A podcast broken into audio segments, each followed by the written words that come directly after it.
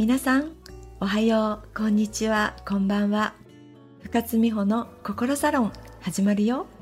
この番組は私心理カウンセラーライフコーチの深津美穂が皆さんが今日よりも明日明日よりも明後日が幸せって感じるように心理学脳科学量子力学引き寄せ論などから実際に行動できることをお伝えする番組です。自分らしくて最高と思える人生は誰にでも見つけることができます。私と一緒に探しに行こう。最高の人生は自分シフトから始まる。毎週楽しみにしてくださいね。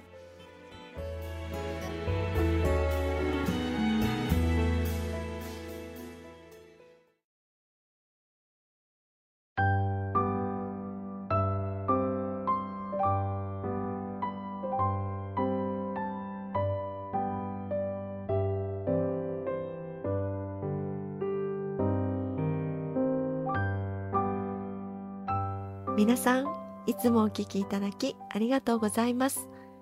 前回はバレンタインズデーにちなんで愛する人大切な人に感謝の気持ちを伝えましょうねというお話をさせていただきました。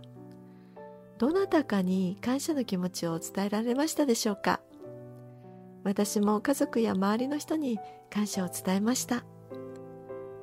さて今回はそもそも愛とは何かってお話です。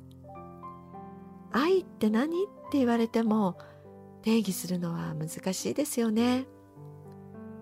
心理学者のスタンバーグは愛を図形化して表現したんです。これを愛の三角形理論と言います。今回はスタンバーグの愛の三角形理論についてお伝えしたいと思います。スタンバーグによると愛を構成しているのは3つの要素。親密性情熱コミットメントだと言っています。親密性とは相手に親しみを感じたり一緒にいると幸せ心地いい安心といったことを感じる感覚ですよね。情熱とは相手が好きだ独占したいという激しい感情。恋愛の初期に感じるあれですよ。そしてコミットメントとは相手に対する責任感や義務感のこと。結婚したり子供が生まれたりするとこの感情は強くなりますよね。この3つの要素の強弱によって愛は8タイプに分類されそれを図形化したのが愛の三角形理論です。三角のそれぞれの頂点が親密性情熱コミットメントになり強い思いがあるとその要素が高くなり薄れていくと低くなる。この3つの要素のポイント数値を結ぶと三角形の形ができますよね。その三角形の形によってあなたの現在の愛の状態が見える化されるっていうものです。ちょっと面白くないですか？8個っていうのは一つ3つの要素全てが強い値のもの完全愛。2つ目親密性と情熱が高いものがロマンティックな愛。3つ目親密性だけが強いのは好意と友情。4つ目情熱だけが強いのはのぼせ。反対に情熱だけが弱いのが友愛。5つ目ですね。6つ目は親密性が弱いのは不安定な愛7つ目コミットメントだけが強いと空虚な愛。最後8つ目3要素のどれもが弱いのは愛がない状態。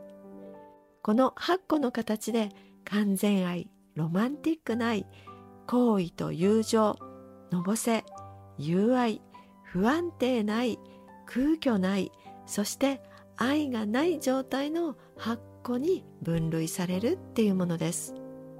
うーんポッドキャストで図形を説明するのって難しいです。図形を見たいって方はネットでスタンバーグ愛の三角形理論で検索してみてくださいね。解説すると理想的な愛は親密性情熱コミットメントの全てが高い強い完全タイプなんですけど付き合い始めは高かった情熱も付き合いが長くなると薄れていくのは当然です。それで結婚して子供ができればコミットメントが強くなるのは常ではないでしょうか。私は結婚して30年以上情熱もコミットメントも薄れてきていますがこの後この人と老後を過ごすのかなと思うと親密性というのか情が深まってきているのは感じますね。人によって愛に対する考え方も違うのでこのタイプを目指すべきこうあるべきというものはありません。